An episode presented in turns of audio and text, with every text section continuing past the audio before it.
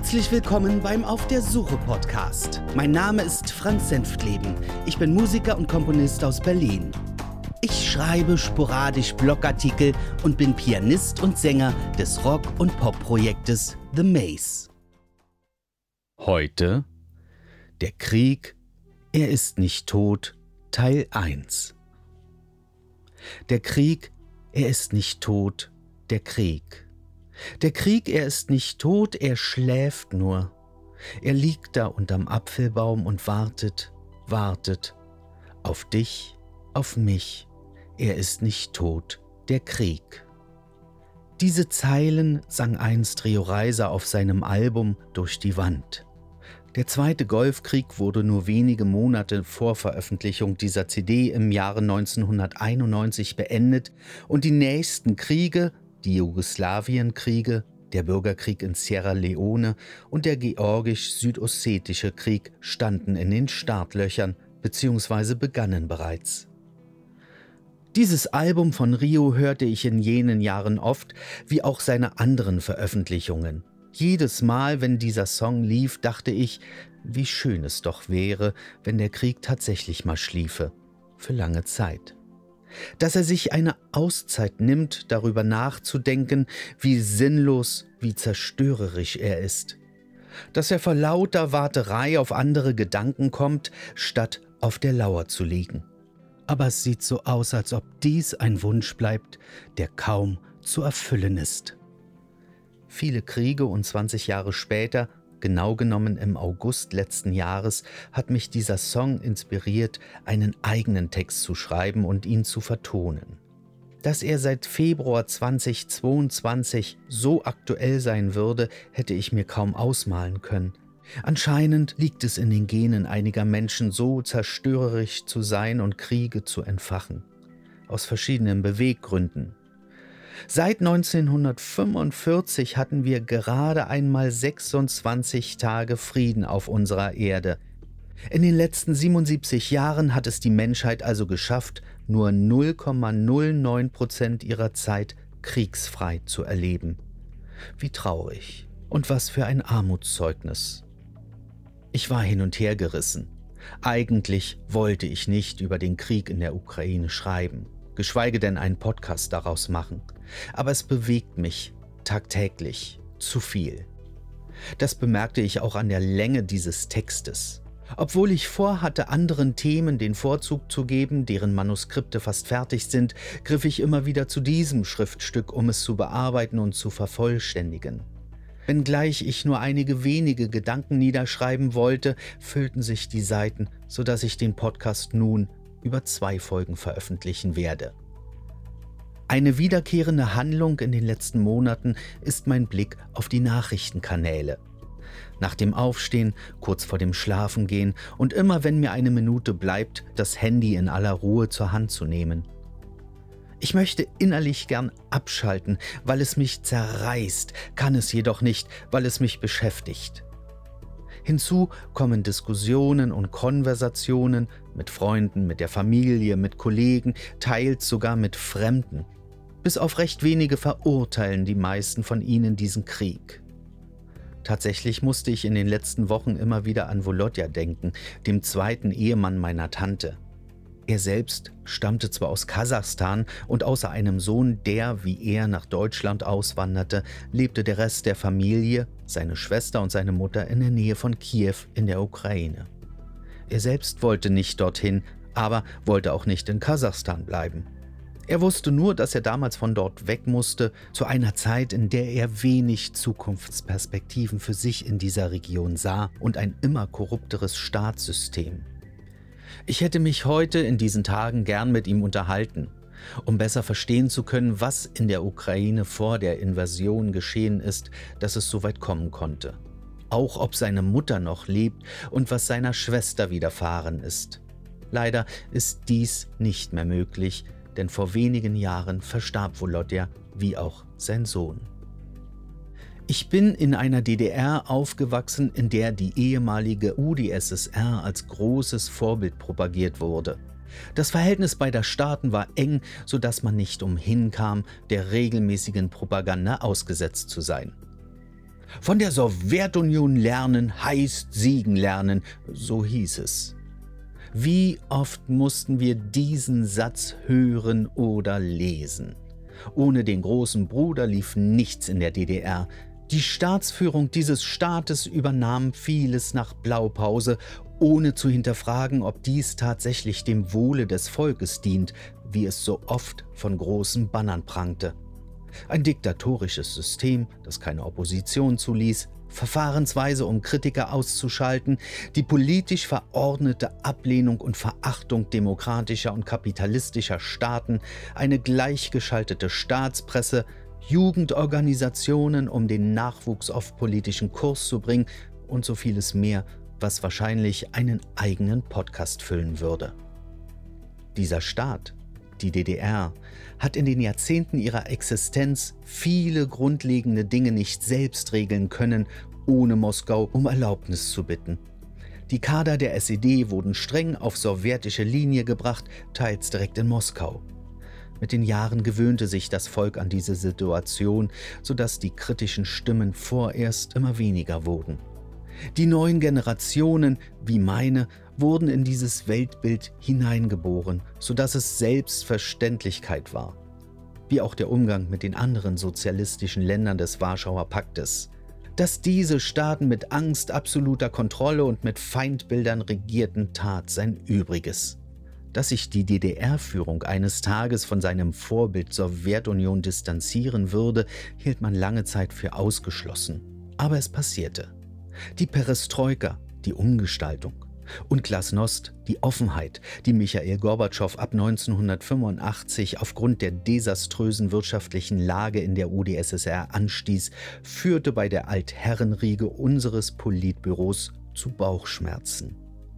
Die Reformen zu lockeren Reisebestimmungen, die Stärkung der Meinungs- und Pressefreiheit, die Lockerungen des staatlichen Einflusses auf Unternehmen waren dann doch ein wenig zu viel Freiheit und rüttelte am Weltbild der DDR-Führungsrentner. Das propagierte Lernen von der Sowjetunion hatte ein Ende.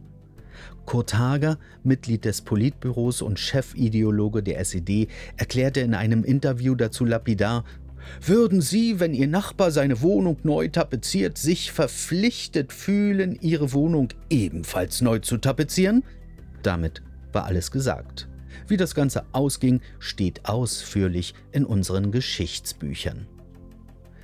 Ich schweife nicht ab, wie man vielleicht denken würde. Dieses Verhältnis und dieses Bild des sowjetischen Befreiers und besten Freundes aus alten Zeiten ist noch immer stark verankert in vielen Köpfen der älteren Generationen. Bewusst oder unbewusst. Deshalb ist es für einige von ihnen auch so schwer zu akzeptieren, was in der Ukraine gerade geschieht. Wir sind mit diesem politisch verordneten Bewusstsein aufgewachsen und wurden geprägt.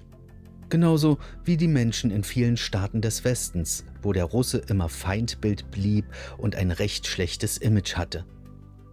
Auch wenn dieser Ukraine-Krieg grundsätzlich verurteilt wird, hört man Relativierungen des Geschehens, ein Herunterspielen der Grausamkeiten, die in diesem Krieg bisher geschahen, und ein Zweifeln an der Berichterstattung. Was die meisten von diesen Zweiflern jedoch ausblenden, ist der Umstand, dass wir eben nicht mehr von der guten UdSSR sprechen, die uns eingeimpft wurde, sondern von Russland, das sich von seinem Weg der Umgestaltung, der Erneuerung und seiner politischen Öffnung wieder ins 20. Jahrhundert zurückkatapultiert. Erneut hin zur Diktatur mit all seinen Repressalien, Einschränkungen und alten Feindbildern wobei man hier anmerken muss, dass die damalige Sowjetunion selbst seit der Oktoberrevolution bis zur Auflösung an über 35 Militäroperationen und Kriegen beteiligt war. Friedliebend sieht wahrscheinlich ein wenig anders aus. Ich frage mich häufig, wie es zu diesen Rückschritten kommen konnte. Nicht nur allein in Russland sehen wir Entwicklungen hin zu einem autoritären Staat, der langsam in eine Diktatur abgleitet. Auch andere Länder Europas zerstören derzeit Stück für Stück ihre Demokratie, schränken ihre Meinungs- und Pressefreiheit ein, bringen die bisherige Justiz auf Staatslinie und sperren Kritiker und Oppositionelle ein, indem sie sie zu Terroristen und Staatsfeinden erklären. Belarus hat es bereits erfolgreich geschafft, an diesen Punkt anzugelangen. Allerdings nur mit der Hilfe Putins. Die Türkei oder Ungarn sind auf gutem Wege dahin. Auch das ehemalige Oberhaupt der USA, Präsident Trump, wäre ohne weiteres fähig gewesen, diesen Weg einzuschlagen. Diverse Versuche seinerseits hat es gegeben, aber glücklicherweise ist die Demokratie, das Justizsystem und der Widerstand gegen ihn stark genug gewesen, um seine diktatorischen Fantasien zu unterbinden. Noch. Ich selbst war nie ein großer Sympathisant der Sowjetunion. Ich mochte die Sprache nicht, die man mir beibringen wollte, und mir ging es gehörig auf die Nerven, zwangsweise in die Lobhudelei auf die UdSSR einzustimmen. Je mehr man mich damit konfrontierte, umso mehr lehnte ich es ab. Meine Pubertät, die dann zwangsläufig irgendwann begann, mag diese Haltung verstärkt haben. Ich wollte nichts davon wissen oder hören. Ich hatte überhaupt keinen Bezug zu diesem Land. Weder waren meine Eltern je mit uns dort im Urlaub, noch hatte ich eine andere Beziehung dorthin. Ich meine, eine staatlich verordnete Freundschaft ist von der Sache her schon seltsam. Wie soll das funktionieren? Was ich von der UdSSR kannte, sah ich im Fernsehen. Und das waren dann eher die großen Militäraufmärsche, die Einblendung der greisen Diktatoren und die immer wiederkehrende Betonung unserer doch so engen und freundschaftlichen Beziehung, die für mich nicht existierte. Es machte in meinen Augen im Vergleich auch keinen Unterschied, ob nun alte, verbohrte russische Herren ein Land wie die Sowjetunion regierten und ihrem Volk veraltete Ideen einer Gesellschaft aufdrückten oder ihre deutschen Zöglinge des Politbüros ähnlichen Alters die DDR führten. Alle waren in ihrer festgefahrenen Ideologie gefangen und hielten sich mit allen Mitteln krampfhaft an der Macht fest. Die Führungen anderer sozialistischer Länder waren auch nicht besser – gleichgeschaltet und austauschbar. Einzig die Kunst kreuzte einige Male meinen Weg mit der russischen Kultur und seinen Menschen, was ich interessant fand.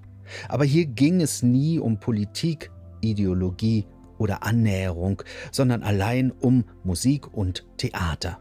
Mein Interesse für die UdSSR war absolut eingeschränkt und tendierte eigentlich gegen Null.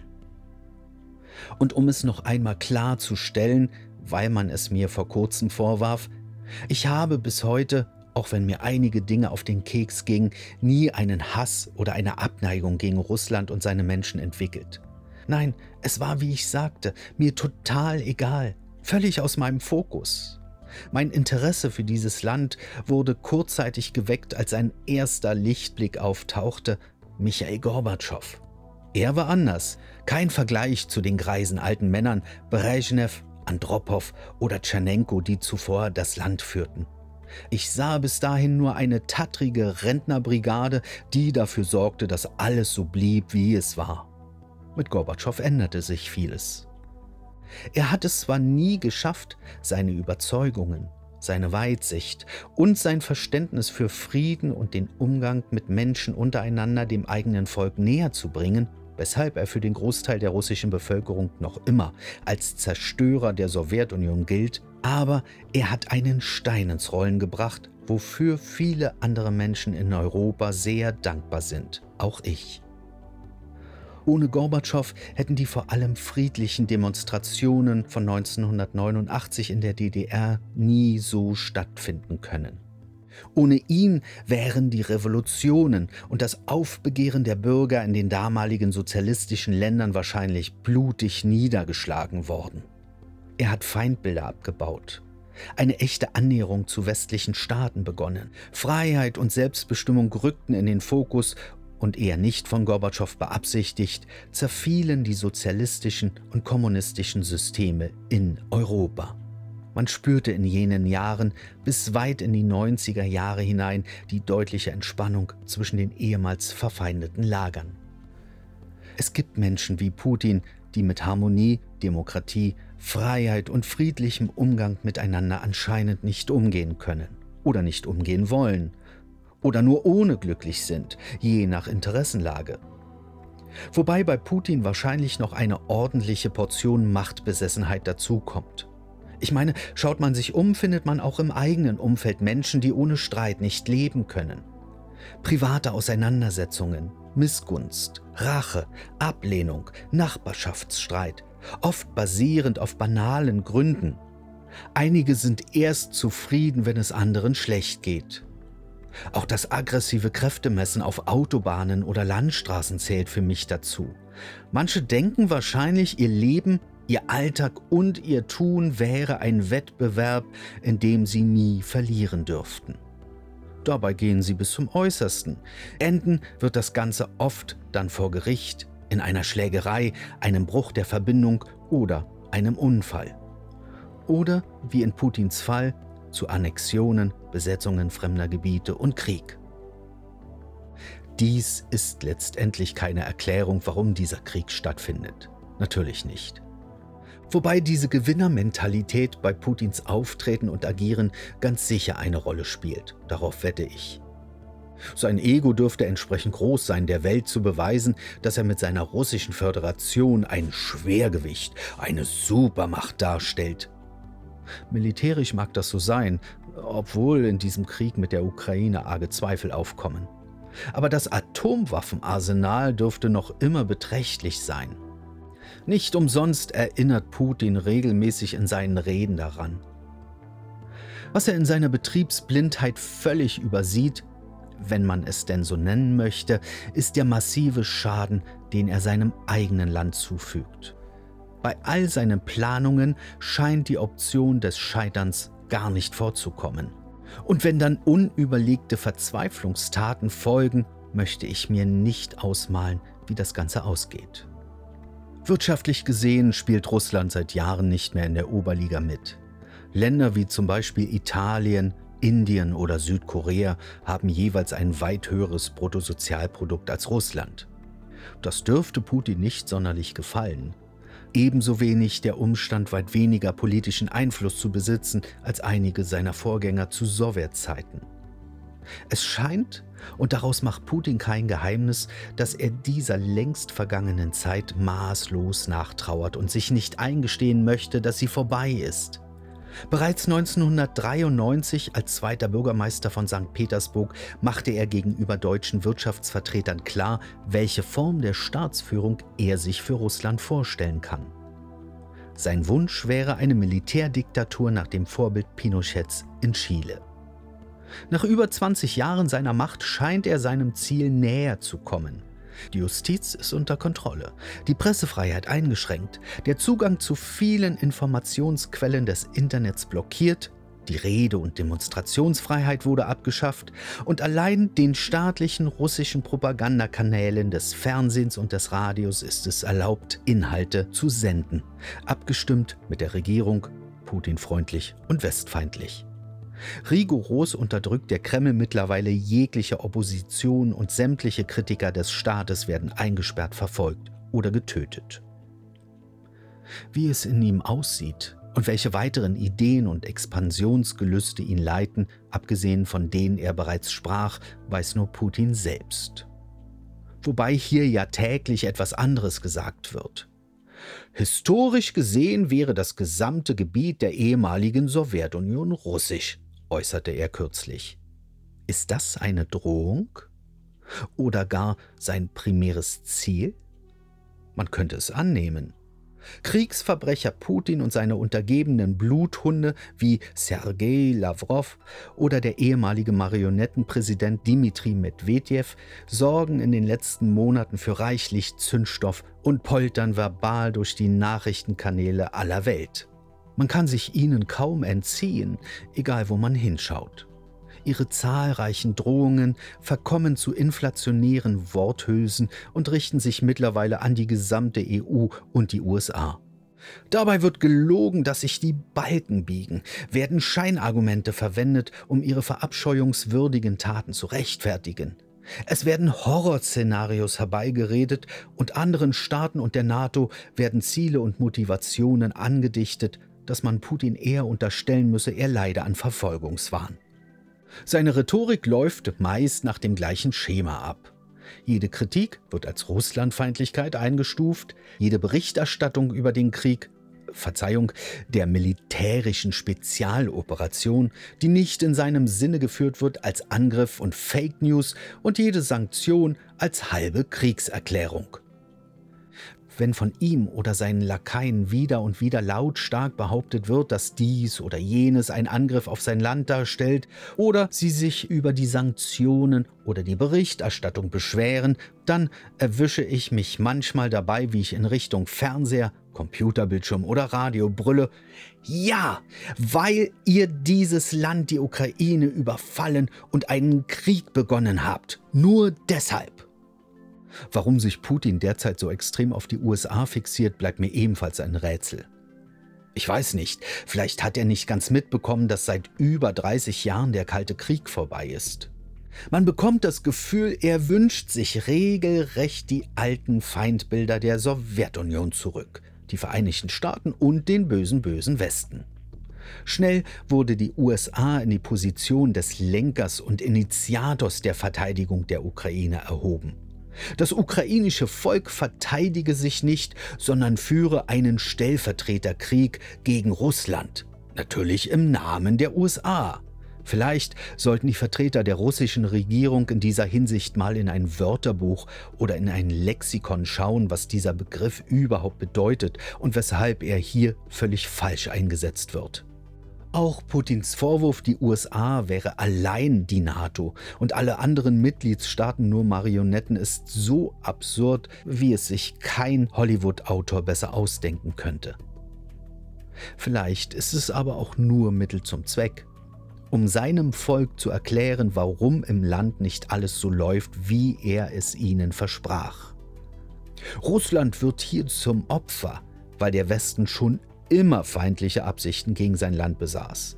Und er könne dagegen wenig tun, außer sich verteidigen. Tja, vielleicht glaubt er das wirklich. Der größte Teil seines Volkes tut es, da es ihnen tagtäglich über die staatlichen Propagandakanäle eingehämmert wird. Da wir gerade von Propaganda sprechen, vor einigen Jahren las ich George Orwells 1984. Ich klebte förmlich an den Seiten, so erschütternd und fesselnd fand ich es. Und schon damals habe ich mich absolut in Winston Smith, dem Protagonisten dieses Romans, hineinversetzen können. Denn es gab ähnliche Situationen, die ich kannte und erlebte. Parallelen zur DDR, der Sowjetunion oder anderer sozialistischer Staaten waren ja nicht von der Hand zu weisen, obwohl das Buch bereits 1948 erschien, Jahre vor Entstehung des sozialistischen Blocks. In der DDR wurde der Roman im Übrigen als staatsfeindliche Hetze eingestuft, deren Besitz oder Verleih zu Gefängnisstrafen führte. Aber das nur am Rande. Russlands politische Entwicklung der letzten Jahre erinnerte mich in Teilen immer wieder an diese Geschichte. Ich sagte mir jedoch, ach Quatsch, in diesen modernen Zeiten, wo im Zweifel jeder korrekt informiert werden kann, wo sich jede Quelle und jede Aussage überprüfen lässt, könnte so ein Staat wie Ozeanien, also eine der fiktiven Orte im Buch, nie neu entstehen. Seit dem Krieg in der Ukraine weiß ich, doch könnte er. Man braucht nur genügend Vorlaufzeit, Potenzial, Ressourcen und vor allem Mittel, sein Volk informationstechnisch fast völlig zu isolieren. All das hatte Putin. Erschreckend rückt die Realität Russlands immer näher an den Inhalt des Buches. Auch wenn sich Orwell damals eher am spanischen Bürgerkrieg orientierte, beziehungsweise der Entwicklung Spaniens unter dem Regime Francos, so hat er das Wesen totalitärer Herrschaft recht genau erfasst.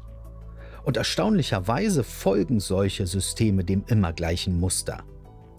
Man möchte fast meinen, 1984 diene solchen Regimen als Arbeitsanweisung, als Inspiration, Diktatur für Fortgeschrittene sozusagen. Ich frage mich, wie es den Menschen in Russland dabei geht, zusehen zu müssen, wie all ihre Errungenschaften der letzten Jahrzehnte zunichte gemacht werden. Viele von ihnen erlebten und gestalteten den Weg hin zur Öffnung ihres Landes, den Einzug demokratischer Strukturen, der freiheitlichen Meinungsäußerung. Viele von ihnen haben ihre Freiheit genutzt, um die Welt kennenzulernen. Sie waren nicht mehr eingeschränkt in ihrem Einkaufsverhalten, in ihrer Informationsbeschaffung, in ihrem Denken. Und jetzt regiert sie ein Mann, der ihnen all das nimmt, der ihnen sogar androht, juristische Konsequenzen folgen zu lassen, wenn sie diesen Krieg verurteilen, selbst sogar, wenn man diesen Krieg auch Krieg nennt. Es ist zum Verzweifeln. Wie groß muss die Lethargie oder die Angst eines Volkes sein, sich so etwas gefallen zu lassen? Warum ist der Aufschrei und die offene Ablehnung solcher Maßnahmen nicht viel größer? Ich verstehe es nicht. Natürlich, diese Umgestaltung wieder hin zur fast alten Staatsform in leicht veränderter Weise war ein jahrelanger Prozess. Und sie ist nicht erst mit dem Überfall auf die Ukraine eingetreten. Aber glaubt tatsächlich jemand in Russland, dass sich ihre Armee auf einer Friedensmission befindet? Einer Befreiung der Anwohner von ominösen Faschisten, von denen Putin immer spricht? Und muss es der Bevölkerung Russlands nicht komisch vorkommen, dass von Seiten ihrer Regierung oftmals mehrere Erklärungen gleichzeitig für diesen Krieg oder bestimmte Vorgehensweisen abgegeben werden, die sich einander widersprechen und an die man trotzdem glaubt? Hier fielen mir dann immer wieder Begriffe aus 1984 ein, wie das sogenannte Doppeldenk oder Neusprech. Krieg ist Frieden, Unwissenheit ist Stärke oder die im Buch beschriebene Hasswoche, die anscheinend bereits seit Monaten dort anhält. Oder was ich mich schon ewig fragte, warum werden in solchen autoritären Staaten überhaupt Wahlen abgehalten? Wahlen, die letztendlich manipuliert werden müssen, wo politische Gegner, die einem gefährlich werden könnten, offen aus dem Weg geräumt werden, um überhaupt das gewünschte Ergebnis zu bekommen. Im Grunde habe ich mich hierüber bereits zu DDR-Zeiten gewundert, was der Sinn einer solchen Wahl ist, obwohl das Ergebnis grundsätzlich vorher feststand. Wie gesagt, ich hätte es mir nicht ausmalen können, dass dieser Roman hier in Europa in irgendeinem Land nochmal Wirklichkeit wird. Wie bereits angekündigt, werde ich diesen Text und somit auch den Podcast an dieser Stelle unterbrechen. Den zweiten Teil findet ihr in Kürze an gewohnter Stelle. Und somit verabschiede ich mich. Das war's für heute. Vielen Dank fürs Zuhören. Bis dann, alles Gute und schöne Grüße aus Berlin. Euer Frank.